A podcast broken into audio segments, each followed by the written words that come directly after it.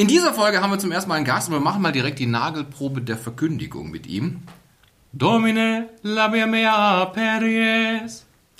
Ähm, et annuntiam, äh, mal gucken. Dein Handy her. Zwei Stimmen für ein Halleluja. Herzlich willkommen zu dieser neuen Folge eures Lieblingspodcasts über Gott, Kirche und die Ewigkeit. Hier bleibt zusammen, was zusammen gehört, nämlich Daumen und Zeigefinger nach dem Vollzug der Wandlung in der Tridentinischen Messe. Mit für euch dabei, liebe Lujas, Simon Riel, Hallo. Pastoralreferent im Bistum Passau, meine Wenigkeit Dominik Possoch, theologisch bewanderter Journalist, aber der Gast natürlich möchten wir zum ersten Mal vorstellen. Zum ersten Mal haben wir überhaupt einen Gast. Hallo. Er ist Priester und seit langem im Gebet verbunden und er ist derjenige, über den die Mittelbayerische Zeitung einmal schrieb, das ist Neumarkts lustigster Pfarrer. Oha. Stefan Wingen, hallo. Hallo, schön. Schön, dass ich hier bei mir zu Gast bin. Sehr gut. Und zwar können wir direkt einsteigen, was das Thema dieser Folge ist. Es ist eine weitere Ausgabe unserer Rubrik Die sieben Sakramente und heute geht es um die Priesterweihe und da haben wir eben Stefan Wingen, ein Priester mit dabei, über den wir dann eben sprechen werden. Bevor wir aber dann ganz in die liturgischen Vollen einsteigen, schauen wir zunächst auf das, was in der vergangenen Folge vielleicht ein bisschen verschütt geblieben ist. Sage ich jetzt so, als würden wir es nicht wissen, aber wir haben ja direkt schon angekündigt, oh, will man nachreichen, ne? weil Bibelfestigkeit Ne, was hattest du in, in, Bibelfestigkeit im Studium, Simon? Miesner Tätigkeiten. Erreiche nach. Ich sagte beim Gebet, der Geist nimmt sich unserer Schwachheit an. Ich habe das im ersten Korintherbrief verordnet. Was nicht verordnet, verordnet? Verortet. Verortet, danke. Was natürlich absoluter Quatsch ist, ist natürlich im Römerbrief Kapitel 8, Vers 26 und 27. Und dann als zweite Stelle habe ich gesagt, wer man an der Klagemauer ist, der sieht manche jüdischen Beter immer so mit dem Kopf nicken. Und das kommt unter anderem aus einem Psalm 35,10. Alle meine Gliedmaßen sollen erklären, wer ist wie du, also mit dem ganzen Körper beten. Oder im Buch der Sprichwörter, Kapitel 20, Vers 27. Die Seele des Menschen ist die Kerze Gottes und die flackert ja oben auch.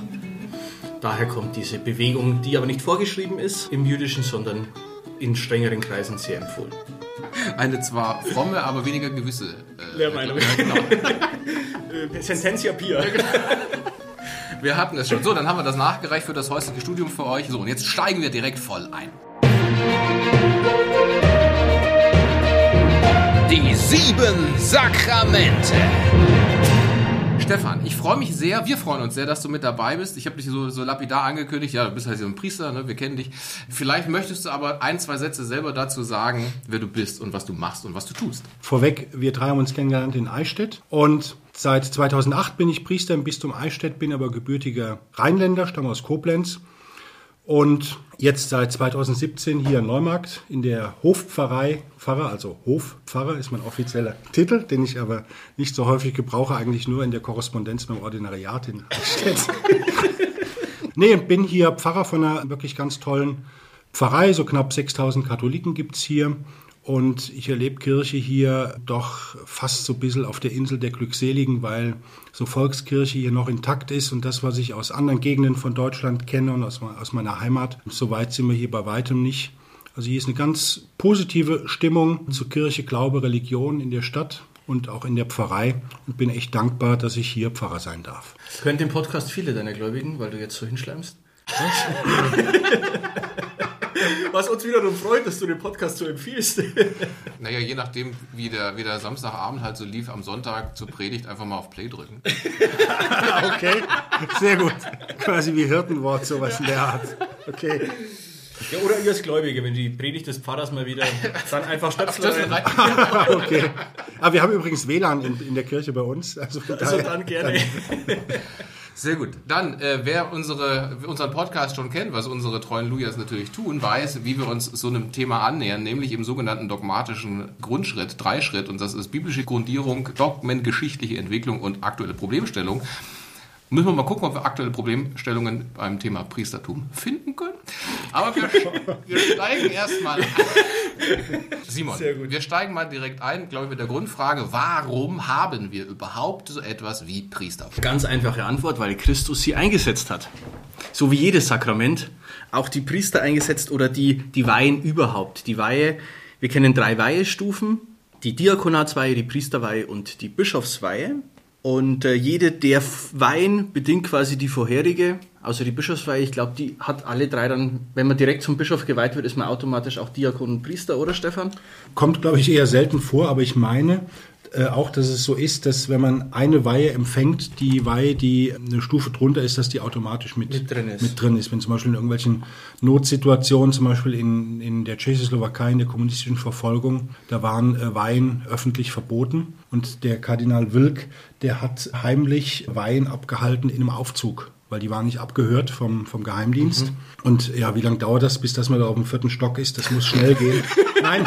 Ähm, und dann ist man halt in den Aufzug gegangen und ähm, hat er schnell die Hände aufgelegt und, und quasi geweiht. Und ich denke mal, in so Fällen ist es gerechtfertigt, dass man eine Notweihe hält und da wird die untere Weihestufe mit Sicherheit auch drin sein. Als Laie rein, als Bischof wieder raus. Heute ist es ja meistens andersrum, ne? Aber Also, kommen wir zur Handauflegung. Handauflegung. Das hast du schon angedeutet. Das ist ja eben etwas, was in der Schrift bezeugt ist. Wenn wir gerade mal die erste Stufe anschauen, Diakonatsweihe, zum Beispiel unser Priester, der bei uns hier dabei sitzt, Stefan, sein Namenspatron, der heilige Stephanus, der ist ja Diakon, erster Märtyrer der Kirche, wird auch kurz nach Weihnachten gefeiert, am 26.12. Der war Diakon. Und da lesen wir eben unter anderem in der Apostelgeschichte Kapitel 6, Vers 6. Also sie stellten die sieben Männer vor die Apostel und diese legten ihnen unter Gebet die Hände auf. Also die ersten Diakone wurden schon unter Handauflegung und Gebet berufen. Und das ist auch etwas, was sich bis heute durchzieht in allen Weihestufen Handauflegung und Gebet. Da kommen wir dann gleich noch auf die apostolische Sukzession, aber das halten wir uns jetzt erstmal im Hinterkopf. Handauflegung und Gebet ist also in der Schrift schon bezeugt bei den Diakonen, bei den Priestern oder wie es in der Schrift heißt, den Pressbütern, den Ältesten auch. Apostelgeschichte 14, 22. Sie bestellten ihnen jeder Gemeinde Pressbüter und empfahlen sie unter Gebet und Fasten dem Herrn. Da haben wir auch wieder die Handauflegung und das Gebet für die Priester. Da gibt es nochmal eine Unterscheidung, die interessant ist in der Schrift, weil sich die Apostel mehr dem Gebet widmen wollen und zu wenig Zeit haben für die Diakonie, brauchen sie eben die Diakone. Und da sieht man auch schon eine Aufgabe, die Diakone eben mehr das Karitative und die Pressbüter da mehr im Bereich des Gebets, zumindest in, dieser, in, dieser, in der Schrift. Also die Bischöfe sind die Nachfolger der Apostel. Da haben wir die Einsetzung im Abendmahlsaal, als äh, Christus eben diese zwölf Apostel um sich hat, beziehungsweise kurzzeitig auch um elf, äh, weil er einer Ja, bei der Weihe, bei der, bei der Weihe waren es noch bei der. Weihe war, war er noch dabei, als er die Apostel einsetzt und ihnen eben das Sakrament der Eucharistie anvertraut und äh, mit tut dies zu meinem Gedächtnis, sie beauftragt, das Sakrament der Eucharistie, das weiterzuführen.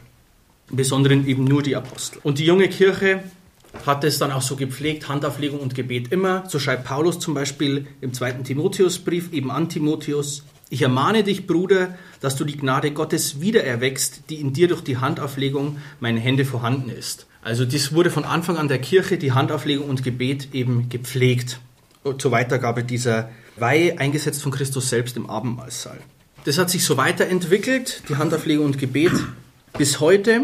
Jetzt wird dann gleich die Frage kommen, wann wird, kommt es mit dem Zölibat dazu? Machen wir später. Zölibat ist nicht so wichtig. Stimmt das, Stefan? Aber kommen wir da vielleicht gleich drauf? Das sagen die Verheirateten, Zölibat ist nicht so wichtig. Ihr seid doch nur neidisch, oder? dass ihr zu Hause im Wohnzimmer nicht rauchen könnt. Dies, was ich nannte vorhin, die apostolische Sukzession, ist eben genau das, dass es immer durch Handauflegung weitergeht. So kann zum Beispiel der Stefan, der hier bei uns sitzt, durch seinen Weihebischof, das war seine Exzellenz Gregor Maria Hanke, der Bischof von Eichstätt, theoretisch über die Handauflegung bis zurück zu den Aposteln. Weil So nur, nur so wurde das immer weitergegeben. Also nicht irgendwie, du kriegst einen Schrieb, da steht drin, du bist jetzt äh, Priester, sondern tatsächlich durch den Heiligen Geist, durch die Hände des Bischofs wird jemand geweiht. Der Bischof ist auch der Einzige, der weihen kann. kann der hat die Fülle der Weihen, deswegen ist er der Einzige, der Priester und Diakonenweihe vornehmen kann. Und durch seine Hände, deswegen werden übrigens auch die Hände gesalbt, durch die Handauflegung geht es vor. Das ist die apostolische Sukzession. Wir hatten da auch mal Zeiten, gerade wo sich eine kirchliche Gemeinschaft in Deutschland abgespalten hat. Die haben das mit der Handauflegung rauslassen. Da wurden dann Fürsten zu Bischöfe, weil man halt Bischöfe gebraucht hat, sage ich jetzt mal so flapsig. Und da wurde diese Sukzession unterbrochen und deswegen werden zum Beispiel manche Priester oder Bischöfe heute aus der evangelischen kirchlichen Gemeinschaft nicht als katholische gültige Priester angesehen, anerkannt, denn die haben nicht die Sukzession, nicht die Handauflegung durchgehend bis zurück zu den Aposteln. In der Tat steht als äh, erste Stufe quasi die, die Vollform des Priestertums. Genau. Das ist eben der Bischof. Und die Weihevollmacht oder die, allgemein die, die geistliche Vollmacht in den Stufen drunter, die ist äh, eher gebunden. Also ich kann jetzt ähm, nicht das tun, was der Bischof tun kann, aber der Bischof kann alles tun, was ich tue. Was sollen wir noch groß sagen? Die spannenden Themen sind ja auch in der Geschichte behandelt. Ich könnte natürlich, also wenn wir die Zölibatsfrage, die sicherlich kommen wird, Frauenpriestertum wird noch kommen, fangen wir mit der Zölibatsfrage an, die kann ich kurz geschichtlich einordnen. Also in der Kirche gab es eine Unterscheidung zwischen dem Ehelosig Ehelosigkeitsversprechen und dem Enthaltsamkeitsversprechen. Bereits auf der, einer Synode im Jahr 306 wurde ähm, Enthaltsamkeit festgeschrieben, die mal mehr oder weniger gut durchgeführt wurde, von den Priestern eingehalten wurde. Also sie durften heiraten, aber ab dem Moment der Weihe enthaltsam leben. Das war dieses Enthaltsam Enthaltsamkeitszölibat. Geht schon aufs Jahr 306 zurück. Das eigentliche Zölibat, das wir heute können, nämlich ehelos, wurde 1022 von Papst Benedikt dem Achten bereits mal festgeschrieben, mit Kaiser Heinrich II. zusammen. Und jetzt, äh, interessant, in Deutschland haben das allerdings nur wenige Bischöfe weitergegeben, diese, äh, diese Anordnung. Unter anderem aber der Bischof von Passau und der wäre von seinem Klerus beinahe, ich zitiere, genüncht worden und wurde schließlich vertrieben. aber schließlich und endlich dann tatsächlich festgesetzt im Jahr, auf dem Zweiten Laterankonzil, im Jahr äh, Moment mal, zweites Lateratkonzil 1200... 1139. Ah, okay, genau. Ach, das war das, ja. ja. Und ähm, bis dahin... Das zweite, Entschuldigung. nee, ich hätte war- das vierte, das Genau, vierte. das vierte war 1214, genau. Aber das zweite war 1139 und bis dahin gab es verheiratete und unverheiratete Priester. Aber die, das Konzil hat festgelegt, dass die Verheirateten Amt und Beneficium verlieren und Laien von denen keine Messen mehr hören dürfen, durften. Und so ging es dann, ähm, waren es mit den verheirateten Priestern dann plötzlich ganz, ganz wenig bis keine mehr. Und seitdem ist das Zölibat Zugangsvoraussetzung zum Priestertum. In der Westkirche. In der Westkirche. Ja, in der, in der Ostkirche gibt es das ja noch. Ne? Du darfst heiraten, bis, zum, bis du Diakon bist. Bis vor die Diakonatsweihe darfst du Meine heiraten. ich. Ähm, deswegen, wenn sie mal wenn heißt... du aber heiratest, ja. dann kannst du kein Bischof mehr werden. Genau.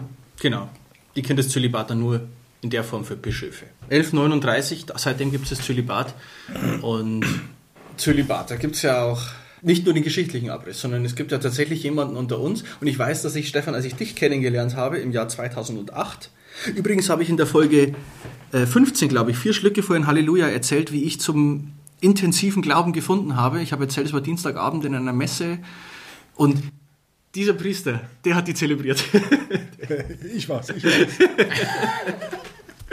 Aber Zölibat, ich weiß, dass ich, als ich dich damals kennenlernte, habe ich dich gefragt, wie ist denn das als Pfarrer? Ist man da nicht oft einsam? Ich weiß noch, was du mir geantwortet hast, aber ich möchte die Frage mal einfach jetzt direkt weitergeben. Wie ist es als zölibatär lebender Priester? Bist du oft einsam?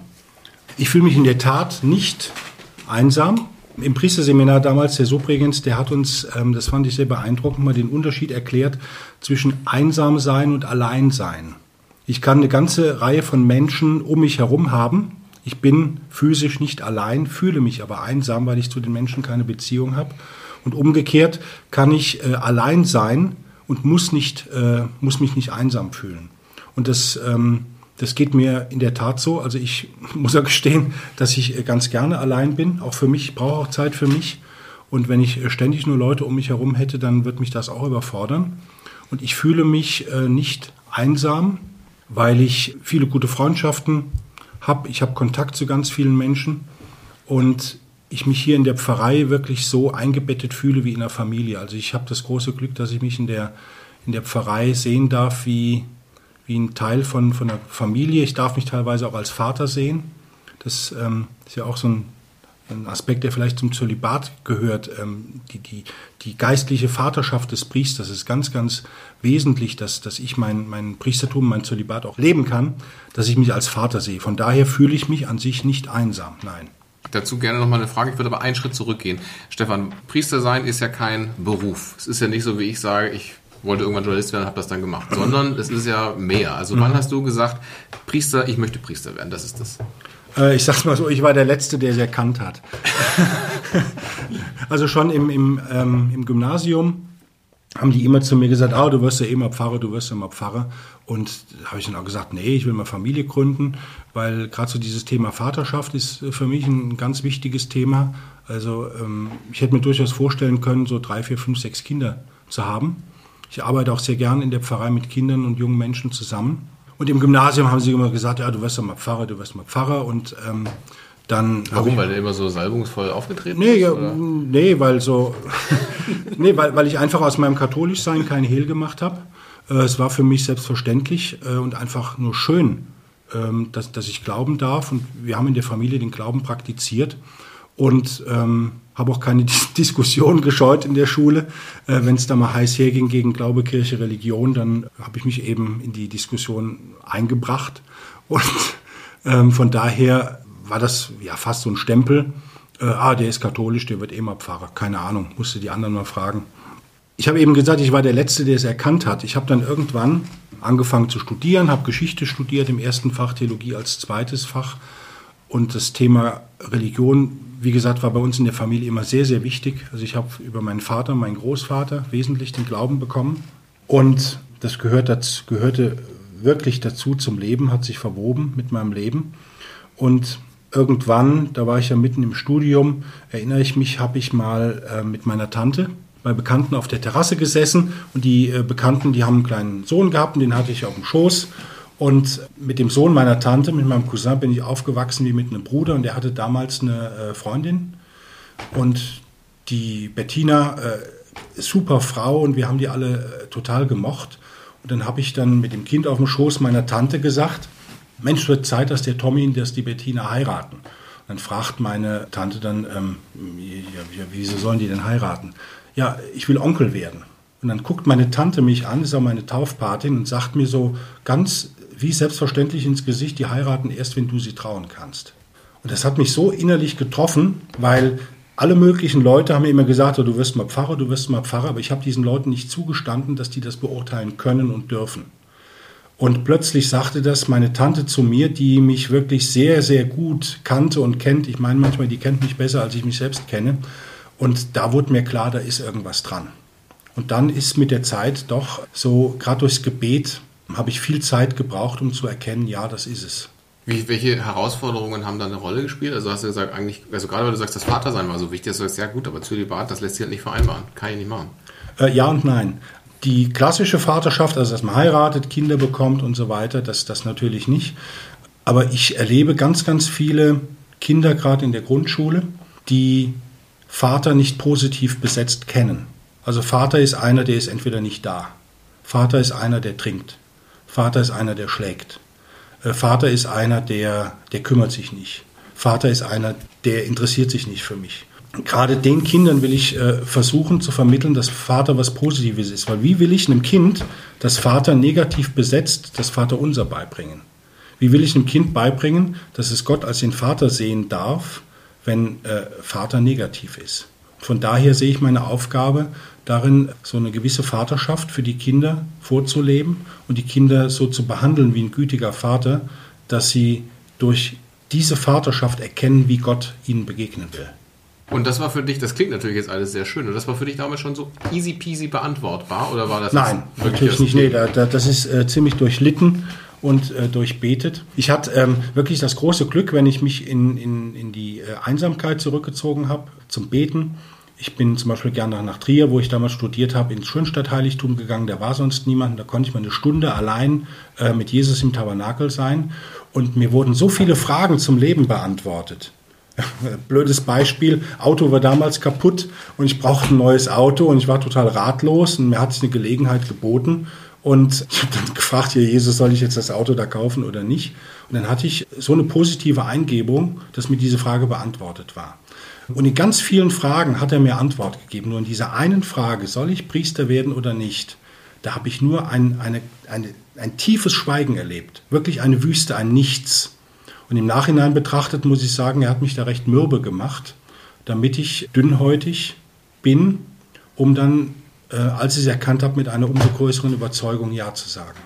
Und wie hat sich das dann bei dir weiterentwickelt? Also warst du dann Feuer und Flamme für immer, bist ins Seminar gegangen und hast das dann fertig gemacht? Oder auch gibt es da noch welche, die sind im Seminar und dann sogenannte Abgesprungene, die dann doch dem Fleisch erlegen sind?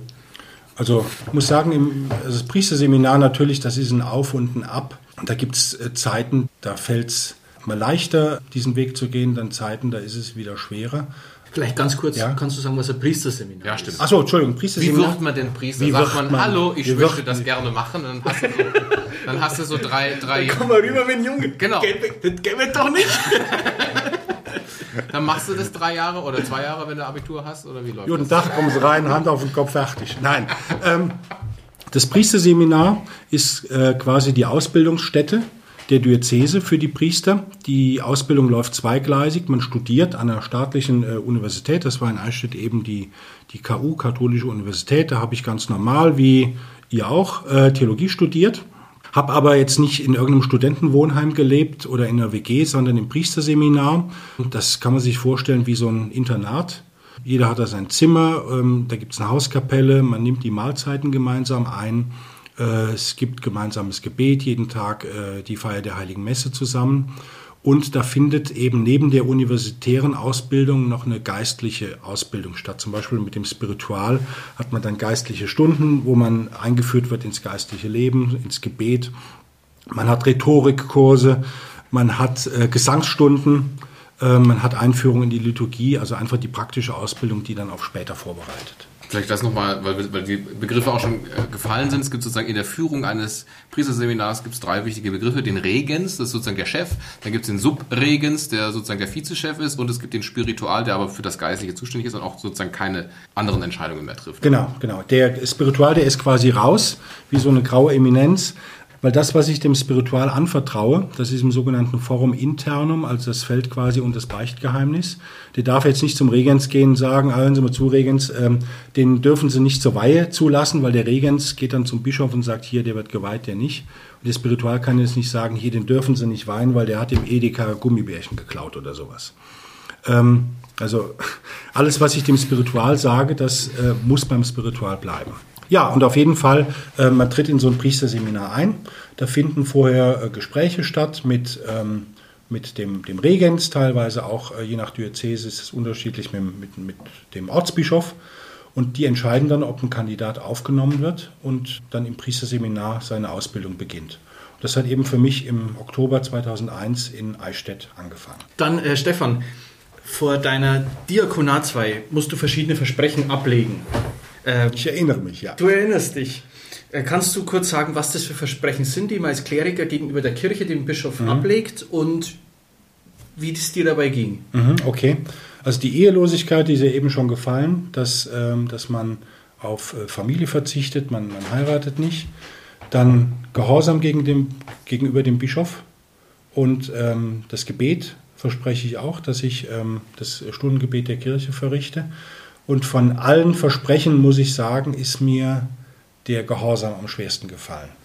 Weil ich bin doch ein recht freiheitsliebender Mensch, habe auch manchmal meinen eigenen Kopf kann auch mitunter etwas impulsiv sein und mich unterzuordnen, das äh, ist nicht, nicht ganz so leicht. Simon, warum lachst du? Weil er dich kennt. wahrscheinlich. Wahrscheinlich, ja, ja. Und ich muss sagen, ich bin dem damaligen Spiritual, dem Lorenz Guardient, äh, sehr, sehr dankbar, weil äh, auf den Exerzitien, das ist so eine äh, stille Einkehrwoche des Gebets und der Betrachtung vor der Diakonenweihe, da habe ich eine ganze Nacht mit dem armen Mann diskutiert, weil ich ihm eben gesagt habe, ich weiß nicht, ob ich ihn Gehorsam versprechen kann. Und er hat mir da sehr gut geholfen und klar gemacht, Gehorsam, das ist jetzt im Sinne der Kirche nicht Kadavergehorsam. Also wenn, wenn der Bischof sagt, du springst jetzt hier von der Brücke, dass ich von der Brücke springen muss, sondern dass äh, Gehorsam dialogisches Geschehen ist. Also äh, der Bischof muss letztlich auch meiner Verfasstheit äh, gehorchen. Also keine Ahnung, wenn ich jetzt ein Mensch bin, der so und so tickt und ich soll an eine Stelle gehen, die äh, absolut nicht äh, zu, zu den Menschen passten, wo es heißt, der, der Mensch geht kaputt. Also das, da fordert schon sehr viel, dass ein Bischof sowas verlangt. Natürlich kann es sein im letzten, dass der Bischof darauf besteht, doch, mach dieses und jenes, dann, dann muss man es im Gehorsam tragen. Aber so, so eine Form von Kadavergehorsam ist eigentlich nicht im Sinne der Kirche und das, das intendiert auch kein Bischof so. Zum Gehorsam gehört, gehört viel Dialog dazu. Für mich ist jetzt eine der Fragen, du hast jetzt ja schon über, über, über vieles so erzählt. Frage ich jetzt einfach mal ganz direkt, findest du den Zölibat gut oder schlecht? Ich finde ihn gut. Also zunächst mal für, für mich selber finde ich ihn gut und ich denke auch, dass es richtig ist, dass die Westkirche den Zölibat äh, beibehält. Warum? Man muss aufpassen in der Argumentation, dass man jetzt nicht irgendwie so ein Argument bringt, ja, damit die Pfarrer mehr Zeit haben. Das ist hier sicherlich eine Folge des Zölibats, aber dann müsste ich auch verlangen, dass, äh, keine Ahnung, alle Orthopäden und alle Piloten und Rechtsanwälte zölibatär leben, damit sie mehr Zeit für den Beruf haben.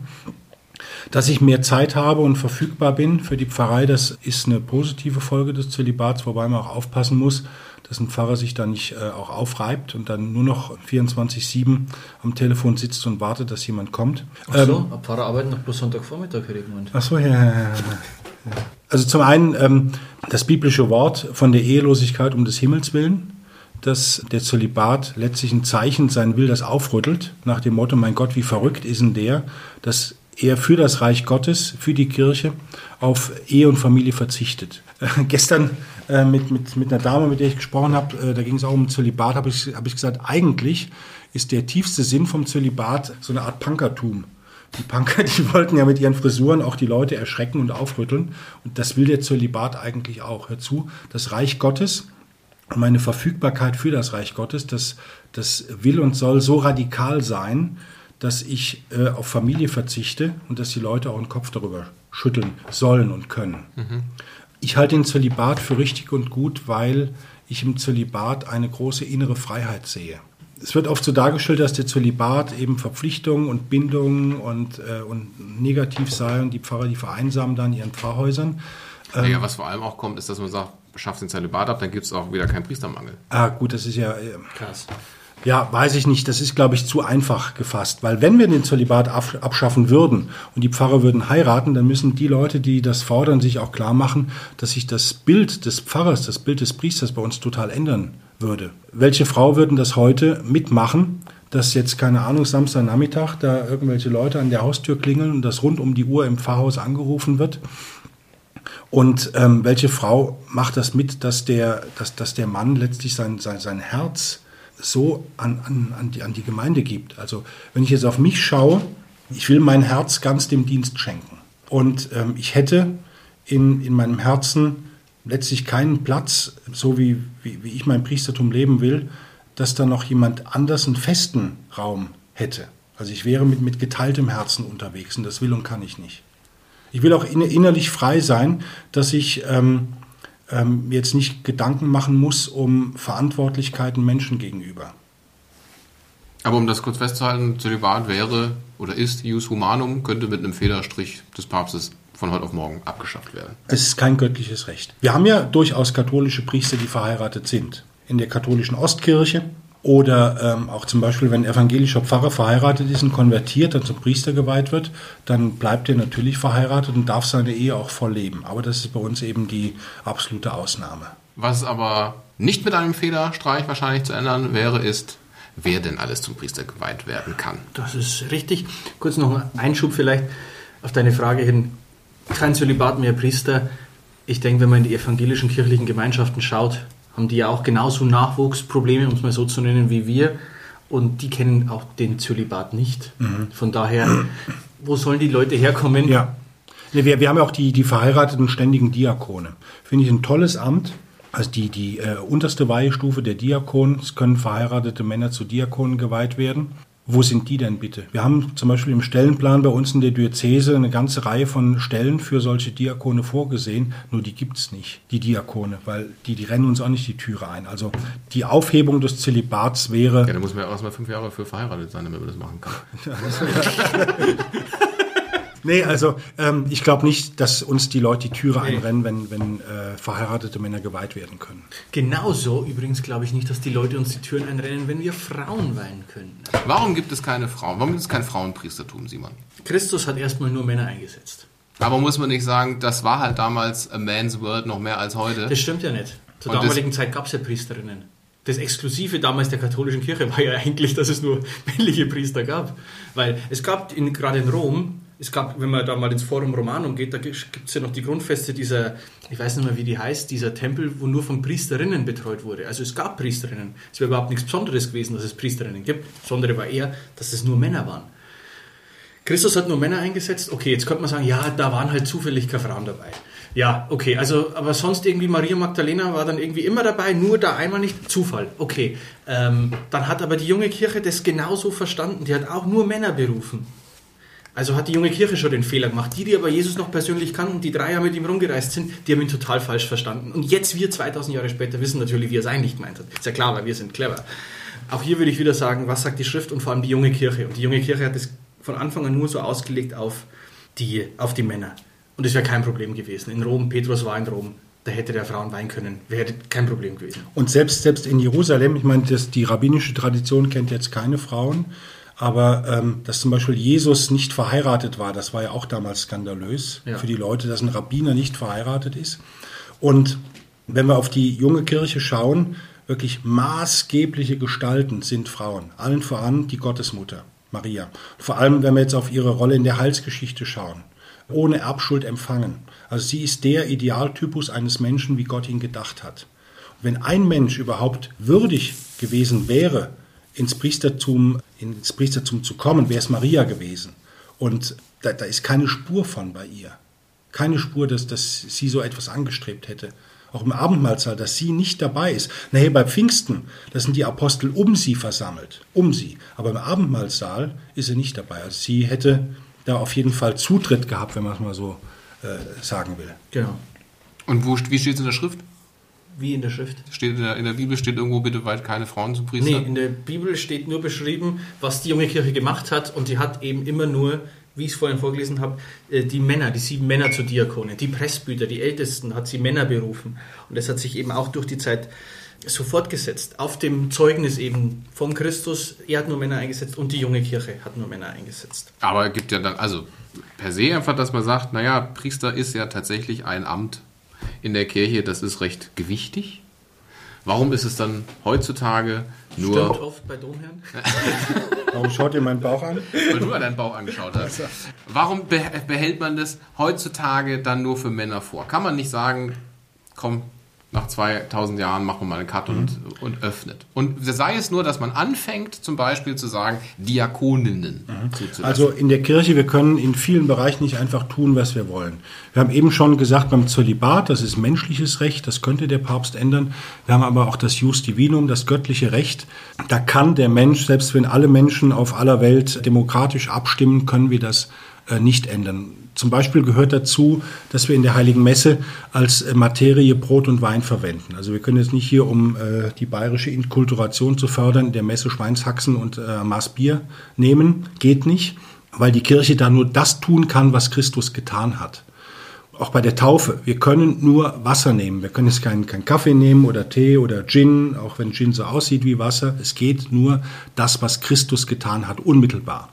Und weil Christus nur Männer eingesetzt hat äh, für diesen Dienst, können wir auch nur Männer zum Priestertum zulassen. So, so eine halbe Sache, wie du gerade sagst, ja, hier mit, mit, mit Frauen und so kann man bei der Diakonenweihe schon mal anfangen, geht nicht, weil ähm, die drei Weihestufen sind eigentlich der eine Ordo.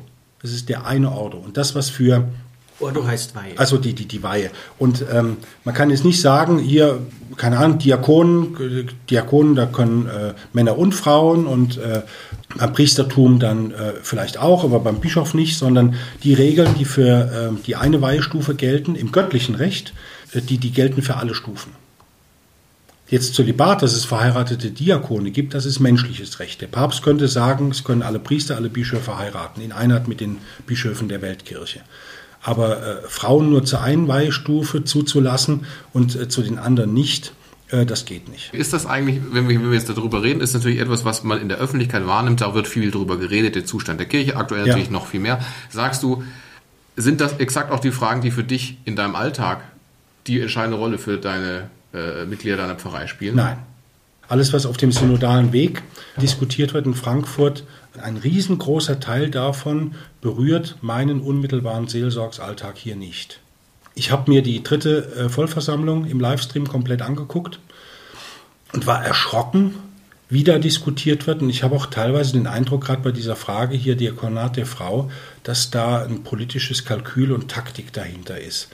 Es ist sogar ganz offen gesagt worden, wir beantragen jetzt nur den Diakonat der Frau, weil wir das für realistisch und machbar halten, behalten uns aber vor, dass Priestertum und so weiter dann auch noch folgt. Also eine richtige, saubere theologische Debatte habe ich da nicht erlebt. Und ich weiß auch nicht, wie, wie, wie äh, die Delegierten da zustande kamen. Und ich hab, weiß nicht, ob das eins zu eins Abbild äh, der Kirche in Deutschland ist, von den Leuten, die da diskutieren. Aber ich muss sagen, Diakonat der Frau, ähm, Aufhebung des Zölibats, äh, das ist so unmittelbar hier in der Pfarrei, ist das kein Thema. Was sind die größten Herausforderungen für dich in dieser deiner Kirche? Die größte Herausforderung an uns heute ist, dass wir dem Urauftrag der Kirche, dem Urauftrag Christi an die Kirche nachkommen, und zwar die Menschen zu Gott in Beziehung zu bringen. Die Frage ist, wie? Wie macht man das? Weil man natürlich auch sagt, du wirst sie auch kennen, wahrscheinlich die Kirche ist nicht mehr so voll, wie sie vielleicht vor zehn Jahren nochmal war. Mhm, ja. Dass man sagt, wie kriegt man die Kirche wieder so voll? Indem man zum Beispiel sagt, man macht die Kirche moderner. Ist ja eine Möglichkeit, das Ja. so zu sehen. Ob es die richtig ist oder nicht, ist, lässt sich ja debattieren. Ich glaube, das Allerwichtigste ist, dass man Leute hat, und das ist jetzt nicht nur der Pfarrer, das sind auch äh, Ehrenamtliche, das ist auch der Mesner, das sind die Ministranten, das sind Lektoren, das sind alle letztlich, die die Kirche ausmachen, weil der Pfarrer ist ja nicht allein die Kirche, sondern die Gläubigen zusammen mit ihm, dass wir zunächst mal überzeugt sind davon, dass es einen Gott gibt, dass dieser Gott ein guter ist und dass das Leben mit ihm mich bereichert und dass er mich letztlich zur Erlösung, zum ewigen Leben führt. Über die Formen der Verkündigung, da kann man gern diskutieren. Also ich feiere genauso gern und mit Überzeugung die tridentinische Messe, wie ich einen Familiengottesdienst feiere, der von der Form jetzt, äh, Simon, guck nicht so, äh, der von der Form jetzt, jetzt anders ist. Und äh, ich habe genauso gern ähm, eine Choralmesse, wie ich jetzt moderne Lobpreismusik in der Kirche habe. Wichtig ist, dass der, der Kern der gleiche ist. Und das knüpft ja deine Frage eigentlich an. Wie kriege ich die Kirche voll? Wie will ich denn, aus welchem Grund soll die Kirche voll werden? Weil ich jetzt sage, ich habe jetzt irgendeine Pastoralreferentin zur Priesterin geweiht und weil das viele toll finden, dass das plötzlich geht, kommen die. Kommen die dann aufgrund von der Frau? Nee, wir wollen ja eigentlich, dass die kommen wegen Christus. Aber vielleicht hat sie einen besseren Zugang zu Christus für diejenigen, die sonst eher keinen Zugang Ja, zu Christus hätten. ja, aber die, äh, diesen Zugang kann sie ja leben und den kann sie auch verwirklichen. Zum Beispiel eine Frage hat mich schockiert bei dem synodalen Weg. Da hieß es ja, wir müssen Frauen zu Diakoninnen weihen, damit die Kirche weiter eine diakonische Kirche ist. Um diakonisch, also im Dienst der, der christlichen Nächstenliebe zu leben, dass ich das kann, dazu muss ich kein geweihter Diakon sein. Ich kann genauso das Wort Gottes leben und verkünden. Ich habe Leute in der Pfarrei, die so tief und authentisch den Glauben leben, dass das großartige Verkünder des Glaubens sind. Und die, die müssen jetzt nicht unbe unbedingt geweiht sein dazu, um das zu können. Und das ist jetzt Quatsch zu sagen, verkünden in der Pfarrei, das kann nur der Pfarrer. Das ist Blödsinn. Das mit der Priesterweihe, aufgrund der Zeit auch, werden wir vermutlich sagen müssen, wenn es mal um die Kirche geht, um die Ekklesiologie, werden wir das Thema vermutlich nochmal anschneiden. Bis dahin, glaube ich, würde das Thema einen 5-Stunden-Podcast Folge füllen. Ich könnte das mit der Frauenweihe einfach abkürzen. Nämlich habe ich da etwas vorbereitet. Ich habe etwas, Dominik Oha. lacht schon, er hat, Oha. er hat mal etwas vorbereitet. Oh je. Und zwar habe ich mir ein Dokument angeschaut, Ordinatio Sacerdotalis. Und da hat, ist Johannes Paul II. in den 90er Jahren auf diese Frage eingegangen und hat sie beantwortet mit, ich zitiere, damit also jeder Zweifel bezüglich der bedeutenden Angelegenheit, die die göttliche Verfassung der Kirche selbst betrifft, beseitigt wird, erkläre ich Kraft meines Amtes, die Brüder zu stärken, dass die Kirche keinerlei Vollmacht hat, Frauen die Priesterweihe zu spenden und dass sich alle Gläubigen der Kirche endgültig an diese Entscheidung zu halten haben. Roma locuta, causa finita. Rom hat entschieden, die Sache ist beendet. Das ist auch vielleicht ein, krankes Priesterbild, ein krankes Bild vom Auto und von der Weihe, das immer so heißt, ja, Verantwortung, Macht, das geht nur mit der Weihe. Ich habe mal eine Person gefragt, die für die Weihe von Frauen war, weil ich bin da wirklich interessiert, was die Argumente sind und wir müssen da auch im Gespräch bleiben. Ich fragte dann die Person, sagen Sie mir bitte jetzt ein Schlagwort, warum sollen Frauen geweiht werden? Und dann sagte mir die Person, ja, Frauen müssen geweiht werden, damit sie auch Macht in der Kirche haben. Da sagte ich, wenn ein Mann geweiht werden will, damit er Macht bekommt, der darf nicht geweiht werden, weil es ist ein Dienstamt. Also wir diskutieren da auch teilweise voll aneinander vorbei. Dann schau ich mal, ich habe noch eine Frage bekommen von einem Luja. Wenn ihr mal einen Priester zu Gast habt, wie viele homoerotische Erfahrungen? Vielleicht reicht das.